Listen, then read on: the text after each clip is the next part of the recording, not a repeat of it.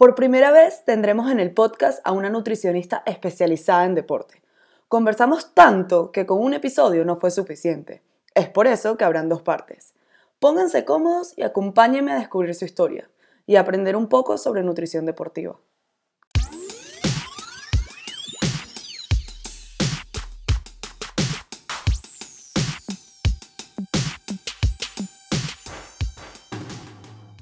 Bienvenidos a un nuevo episodio de Tienen Historia. Por primera vez tendré a una nutricionista especializada en deporte y quién mejor que ella para hablar sobre la alimentación deportiva, sobre los mitos que se han creado y sobre todo aprender de una de las cosas más importantes de un deportista, que es su alimentación.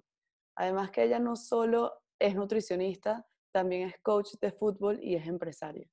Para mí es todo un placer presentarte y tenerte en este podcast Bienvenida, Antonella, a Tienen Historia. Muchísimas gracias. Gracias por la invitación y por, y por esa presentación tan chévere. no, bueno, yo creo que más bien hasta me quedo corta porque el placer es totalmente mío y qué chévere además de, de hablar de este tema, ¿no? Que es muy importante, yo creo, como dije, ¿no? Que es una de las cosas más importantes de un deportista, su alimentación, hay muchas cosas que, que bueno, que ya me explicarás tú, que eres la experta, de, de muchas cosas que se dicen que, que, son así o que no son así o que debes de comer esto. Y bueno, eres la primera nutricionista del programa y qué orgullo tenerte. Qué bueno. ¿Y cómo empezó esto de la nutrición? ¿Por qué te llamó la atención? Bueno, a ver, en realidad es por mm, casualidades de la vida, si lo queremos llamar así. Desde chiquitica yo quería estudiar medicina. Cuando llegué a la universidad, pues nada, todo el mundo se decidió inscribir en 800 carreras a ver en cuál quedaba. Yo no. Yo quiero estudiar medicina y solo voy a presentar en la facultad de medicina.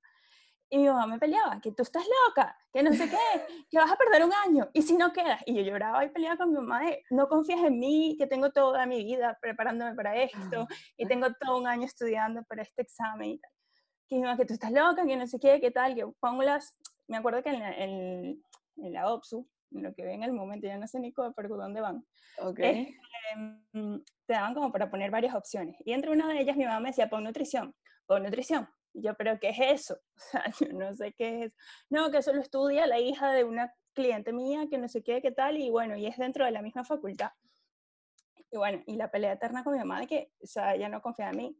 De hecho, presenté la prueba, que puse en nutrición al final, y también presenté para farmacia por insistencia de mi mamá. En farmacia quedé de primera, pero, o sea, yo, no sé, o sea, no le presté atención, casi que, ¿sabes? Era como, no me interesa farmacia, yo quiero estudiar medicina. Y bueno, y de la casualidad, pues, que el promedio me dio para estudiar nutrición. Y, o sea, el promedio de la, de la prueba. Ok. Empecé a estudiar nutrición y ahí fue donde descubrí que era. Bueno, nada, empiezo a estudiar la carrera, veo que los tres primeros semestres de nutrición son exactamente las mismas materias que se ven en medicina. Ya después, a partir del tercer semestre, pues se empieza a diversificar un poquito y es donde empiezas a ver si nutrición humana, nutrición humana 2 y dietoterapia más adelante y así, ¿no? Como que a meterte más en temas de nutrición. Y me fue enamorando de la carrera. También tuve la suerte de tener profesores espectaculares, pues que, mm. que me mostraron ese lado bonito, ¿no? Y, eso es clave también me, me, enamoré de mi carrera y, y, ahí me quedé, ¿no?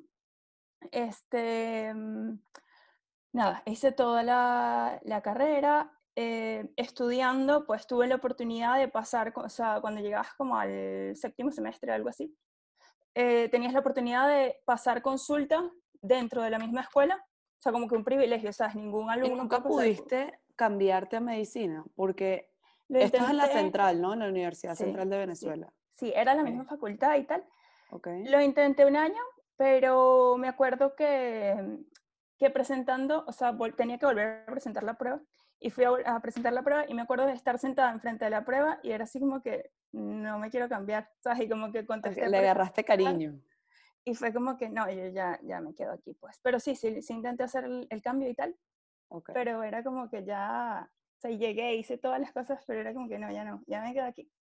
Y en ese momento, cuando empezaste a estudiar la carrera, ¿qué año era? 2008, 7, 8, 2007, 2008. O sea, en esa época todavía no era el boom de la nutrición como es ahora, ¿no? Estaba, estaba empezando, de hecho cuando, me acuerdo, el primer día de clases, nos preguntaban, ¿qué hacen aquí? ¿Qué, qué es? ¿Por qué están aquí? Y me acuerdo que el 80% del, del, salón era, me quiero cambiar a medicina, mi objetivo es cambiar a medicina, era como un puente, usaban nutrición como un puente. Y el, y el 10% era, porque es la carrera que se va a poner de moda. Imagínate que ya en esa época lo leían. Y para las personas que no saben, eh, bueno, medicina, cualquier cosa me corriges, pero medicina es una carrera que en Venezuela, sobre todo en la central, es súper complicado entrar. O sea, supongo que la gente como tu mamá, me imagino que te insistía que pusieras otras, otras opciones para que pudieran llegar a, a medicina. Exacto, sí, no, o sea, al final la competencia, eh, escuelas de medicina, de medicina como tal en Venezuela hay tres y la central es la más demandada de todas. Entonces es como que una lucha no solo con la gente de tu ciudad, de Caracas, sino contra toda Venezuela. Entonces, claro, era, era una competencia inmensa, era casi que pelear contra todo el, país. ¿Y quién fue la mente maestra que se dio cuenta que se iba a poner de moda hace 10 años, 11 años? Eh, Ahora, honestamente, no te acuerdo porque... Bueno, pero ese compañero tuyo habrá sido, wow, qué intuitivo, ¿no? Sí, bueno, aunque luego creo que no. El, eso lo comentó un chico y en mi carrera iniciaron, éramos puras niñas. Eran sol, al inicio eran como cinco o seis varones y luego, y me gradué con dos, pues. y luego las demás se fueron graduando progresivamente, pero la carrera también era, había gente que la, que la abandonaba también por temas de trabajo, por temas de... y porque había materias filtro que eran que podías estar ahí mucho tiempo si no, estaba, si no te aplicabas, pues. Entonces ahí también mucha gente se, se iba atrasando. ¿Y cómo te llamó la atención de especializarte en el deporte? A ver, ese también es un tema rebuscado y digo que también es por casualidades del, del destino, ¿no? Este, mm, yo he hecho mis cuentas y parece que tuviera 80 años de edad, no, pero bueno. Pero las este experiencias no se pueden borrar. Eh, a ver, cuando estaba en el último año de, de la carrera, tenía que hacer pasantías hospitalarias y las hice en el Hospital Universitario de Caracas. Y una de las profesoras, la profesora Gertrudis de Batista, que es una de las más reconocidas en el, en el área clínica en toda Latinoamérica y aquí también en, en Europa, bueno, ella, desde que em, empecé a hacer las prácticas, pues como que le agarré mucho cariño y ella me enseñó, o sea, muchísimo, ¿no?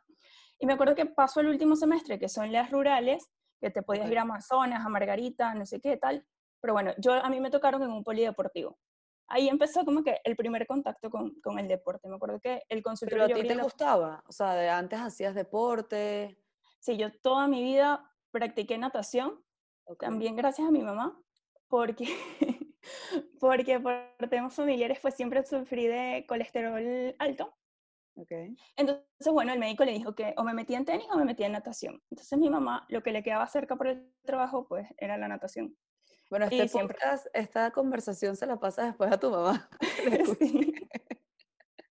Y bueno, nada, luego a partir de pues toda mi vida hice natación hasta que ya empecé la universidad y era como un poco imposible andar, ir a la piscina, llegar a la clase con el pelo mojado, ¿sabes? temas de niña que no son incompatibles con... Entiendo, entiendo perfectamente. Ok, entonces para ti digamos que no era un mundo tan desconocido. No. O sea, ya tenías contacto. Sí, sí. Y mm, bueno, nada, me tocó en el polideportivo. De hecho, cuando abría la puerta del consultorio, lo que tenía enfrente era una piscina. Eh, y a mi lado un campo de fútbol y al otro lado un campo de béisbol. Entonces, bueno, nada, a partir de ahí, pues empezó mi. Como que empecé a incursionar con el tema de chicos que iban a, a entrenar allí, no sé qué, venían los papás y, y bueno, pero nada, eh, estando allí me llamó la profesora eh, Gertrudis de Batista, la, que te comenté anteriormente, y me dice, Anto, yo quiero que te vengas a trabajar conmigo en el hospital. Y yo, pero no me he graduado, no importa, quiero que te vengas con, conmigo a trabajar en el hospital. Y empecé a trabajar con ella en terapia intensiva y en radioterapia. Okay. Y un área súper clínica, o sea, casi que el contacto que tienes con los pacientes es un poco invasivo, porque en terapia intensiva no, bueno, es que puedes hablar con el paciente o puedes manipular al paciente o algo, sino simplemente es ver exámenes de laboratorio y todo esto, y bueno, me encantaba. Hice, hicimos varias investigaciones en, en el área clínica, sobre todo en temas de, de cáncer, sobre varias publicaciones. Tal. Em, pero también durante la carrera, una de las materias era nutrición deportiva, esa era electiva. Y, y bueno, me acuerdo que nos poníamos de acuerdo entre, entre mi grupo de amigas de qué electiva íbamos a elegir ese año. Eh, y bueno, habíamos elegido pues nutrición deportiva, pero yo quería ver psicología también. Entonces me acuerdo que pedí a la facultad, no sé qué, que poder cursar las dos electivas, tal. Y bueno, me dejaron cursar las dos electivas. Y bueno, y ahí pues como que ya tenía conocimientos, tal. Un amigo que había empezado a trabajar, yo ya trabajando en el hospital, ¿vale? Me gradué, tal. Seguí trabajando en el hospital y en eso un amigo me, me escribe y me dice, Anto, eh, ¿quieres trabajar en, en un equipo de fútbol? Y yo, sí, ¿por qué no? Entonces, claro, eso no se puede rechazar. Entonces, claro, él era el nutricionista del Caracas Fútbol Club y le estaban ofreciendo la oportunidad al Metropolitanos de, de Caracas, que era un equipo nuevo, okay. medianamente nuevo, este, y, y, bueno, que estaban en primera división y tal. Y bueno, claro, le dije que sí, y me dice, bueno, mañana a las 6 de la mañana tienes que estar en el campo. Y yo, vale. Wow. O sea, fue de un día para otro. Sí, y, y bueno, y, nada, y ahí empezó. Y claro, para mí era súper diferente todo, porque pasar de una terapia intensiva o de una radioterapia a un campo de fútbol donde es todo lo contrario, donde hay demasiado dinamismo, donde hay claro. todo cambia, todo. Entonces, bueno, por casi por dos años estuve compartiendo hospital y, y fútbol. Ah, o sea, tú no renunciaste al hospital, tú No. llevabas las dos al mismo tiempo. Claro, porque los entrenamientos del, del fútbol empezaban a las 7 de la mañana y mi intervención con los jugadores podía ser a partir de las 6, 6 y media de la mañana, siempre que yo les dijera antes, y terminaba siempre a las 7, 8, 9, ya a las 10 estaba como que terminaba la actividad. Y mi actividad en el hospital empezaba a las 10. ¿Y Entonces, cómo fue el cambio? O sea, porque siempre fueron puros hombres, ¿no? Con los que tú estuviste tratando. sí, ¿Cómo te acogieron? ¿Cómo, cómo, genial. sí, o sea, nunca hubo problemas, nada. No, de hecho, estoy muy, muy agradecida con ellos porque yo siempre les, dicho, les he dicho a ellos que ellos han sido mi universidad y que gracias a su receptividad y a su, bueno. y a su cariño, porque en realidad era- nos- había mucho, nos teníamos, me tenían mucho cariño, ¿sabes? Y siempre me cuidaban y, y era como nos íbamos de concentración, y ¿sabes? Bueno, no sé si has estado en, en- o te han contado cómo es el tema de las concentraciones, que es todo el mundo a las 8 en punto en el Sí. autobús, y no están, te quedas. Sí, sí, sí. Y me acuerdo que a veces era como que eran las 8 en punto y que, ¿dónde está Antonella? ¿Dónde está Antonella? Y dije, estoy aquí, calma. Siempre, siempre me cuidaban, ¿no? Y, Ok, qué bueno. Qué bueno por esa bueno, parte. Sí, y igual con el cuerpo técnico. El cuerpo técnico siempre me, como que se apoyaba mucho en lo que, y confiaba mucho en mi, en las ¿Y ya recomendaciones. sabías de fútbol antes? ¿Seguías fútbol? ¿Tienes alguien futbolero en tu familia? No, o sea, fútbol de seguir, por ejemplo, la selección italiana, fútbol italiano y toda esta tradición familiar de fútbol italiano. De fútbol venezolano conocí al Caracas, al, al Deportivo Táchira y Los, ya, los que- famosos. Los los famosos. Pero, mm, pero claro, cuando llego, fue como, ya va, lo primero que me tengo que aprender es todos los equipos de aquí, todo, todo, la, la- el tema del fútbol venezolano, porque claro, Claro. no era solo el Caracas. Claro. Entonces, claro, empiezo a ver, ah, no, son 20 equipos, no sé qué, los viajes, no- en tal ciudad hay tantos equipos, y, y bueno, y a partir de ahí, pues también ver las ciudades, considerar las temperaturas en cada una de las ciudades. No era lo mismo, por ejemplo, planificar un partido, todo esto a nivel nutricional, ¿no? Planificar un partido que fuera en Mérida, por ejemplo, a uno que fuera en Puerto Ordaz o otro que fuera en, en Bolívar. Entonces, ahí el calor, humedad, frío, al- altitud, pues van variando. Todo Y supongo que recorriste en la Venezuela, ¿no? O sea, de hecho, conocí Venezuela, bueno, no conocí Venezuela gracias al fútbol, pero muchos de los lugares que conocí fue gracias al fútbol. Había lugares que yo no había, no había ido, por ejemplo, a, a Ciudad Bolívar y todo esto no había ido, fui con el fútbol. Este, bueno, siempre, por ejemplo, Venezuela, los viajes típicos con familia, que sea Morrocoy, a Margarita, tal. Pero todo lo demás que no había podido recorrer con mi familia, pues lo recorrí gracias al fútbol y también gracias a Gatorade, porque al empezar a pertenecer a todo este mundo del fútbol, pues. Gatorade tiene una campaña eh, muy bonita, o sea, es la... mm, es uno de los sponsors, ¿no? Del sí. fútbol en Venezuela. Y, mm, y hace mucha investigación en, en, temas de nutrición, ¿no?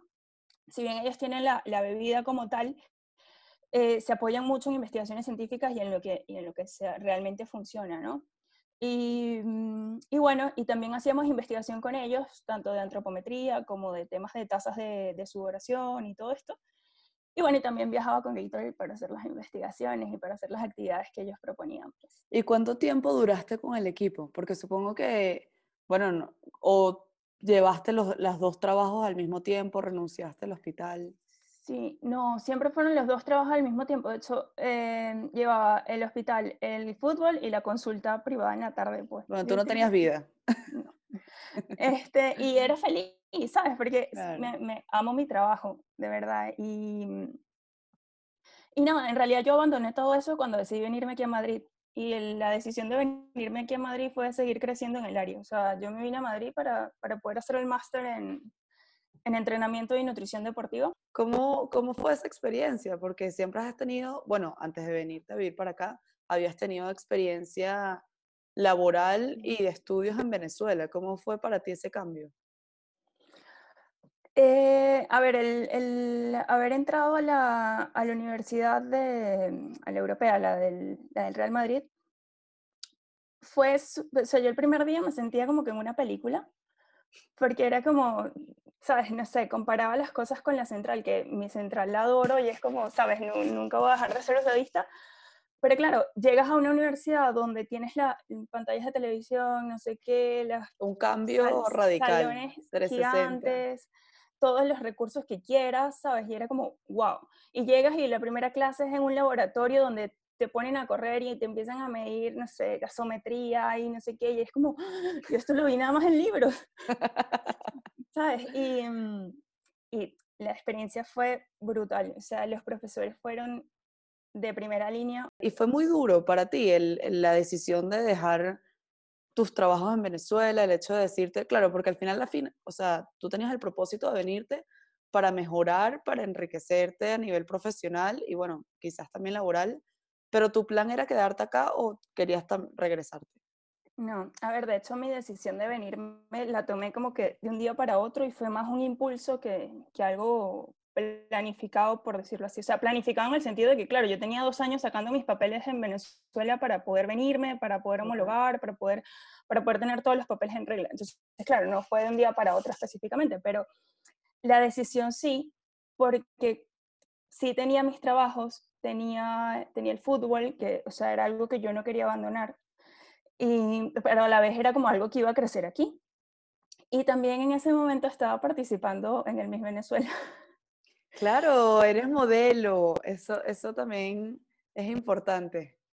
Y mm, estaba en el, como que en una de las fases para poder participar en el Miss Venezuela, ¿no? Estaba en el concurso de Miss Miranda, había quedado seleccionada entre las 15, y, ¿sabes? y entonces era como, si me voy no termino esto, ¿y qué pasa si sigo creciendo en el tema del modelaje? Pero pero a mí me gusta el fútbol, pero que quiero el deporte y amo mi carrera, y, pero claro. lo, del, lo del modelaje me llamaba la atención, pero al final era como, no me terminaba de identificar, ¿no? Este, son mundos completamente diferentes y era como, no sé, eh, sí, no sé cómo explicarlo, era, era muy complicado y, y, era como, vale, pierdo la oportunidad porque en realidad era mi último año en el que podía participar en, en el tema de mis Venezuela y todo esto, o, o mis Miranda, por tema de edades, porque tiene un, un límite de edades el, el, concurso, y o pierdo la oportunidad de, de, irme a estudiar y de seguir creciendo en esto. ¿Qué pasa si después el año, que si no quedo en nada en, en el tema de esto de, del MIS y, y, pierdo el tiempo? Entonces, era un era riesgo que, totalmente que tenía. Claro. Entonces, nada, agarré y decidí no. O sea, ¿qué es lo que amo realmente? Pues mi, mi, mi carrera. Y me vine. Al principio me costó mucho, eh, se me hacía muy complicado encontrar trabajo al inicio por tema de compatibilidad de horarios de la universidad. Okay. Este, y también que en la universidad yo tenía que cumplir unas prácticas, que las prácticas las hice con el equipo del Getafe, de aquí en Madrid. ¡Qué guay! Fue una experiencia súper bonita. ¿Cuánto tiempo duraste? A ver, de, de práctica fueron seis meses, si mal no recuerdo, pero luego me quedé como que todo lo que quedaba de temporada con ellos, porque yo estaba trabajando con ellos, y la temporada siguiente también los, los acompañé porque el, el, preparador físico me llamó y me dijo, o sea, nos gusta cómo, cómo trabajaste con nosotros y, y quiero que continúes en, en esa línea. Este, Eso fue con el, el preparador físico del segundo equipo, ¿no? Ok. Este, pero nada, bueno, ya luego la, la, situación del equipo, pues seguían trayendo pasantes, no sé qué, y bueno, por, por temas de que también de compatibilidad de horarios, porque tenía, necesitaba, mis trabajos tenían un horario, esos el, los entrenamientos de fútbol tenían otros, y bueno, entonces ahí tenía que como que también poner en una balanza lo que necesitaba en el momento, ¿no? Totalmente, además que ya la experiencia también la tuviste, eh, trabajar y prestar tus servicios y colaborar para un equipo como el Getafe es algo también significante. ¿Y de ahí cuál fue tu próximo, tu próximo salto? A ver, luego de allí eh, empecé a trabajar en un gimnasio en, aquí en Madrid, un gimnasio importante de aquí. Okay. En, en dos de, las de las sedes. Y, y bueno, con ¿Se puede saber el nombre? Homes Place. Ok, ok, ok. Este, y bueno, con ellos estuve un año y tanto. Y luego pues me hice autónoma y, y empecé a trabajar con las clínicas como tal, exacto. Y, mm, y, bueno, a partir de ahí también empecé a, a, estudiar, eh, quería saber más de fútbol, o sea, yo siempre quiero saber más de todo, ¿no? Porque digamos que todo en verdad empezó porque tú agarraste esa optativa en la universidad de nutrición deportiva, te llamaron para que fueras a un equipo, a un polideportivo, equipo de fútbol, y ahí fue que empezó una historia nueva. O sea, fue algo que los caminos te, te hicieron llevar a eso y te enamoraste, ¿no? Del fútbol. Y Total. antes del fútbol, eh, ¿te había llamado la atención otros deportes? O sea, para que trabajaras como nutricionista, por ejemplo, el básquet, el tenis. La natación. O sea, la siempre natación. sentí como que afinidad hacia, hacia la natación. Porque además es tu deporte. O sea, deporte claro, era lo que había practicado toda la vida y con lo que me sentía más, más cómoda, ¿no? Aunque actualmente es el, el atletismo, el running, y claro, que me tiene Que ahorita también está de moda como la nutrición.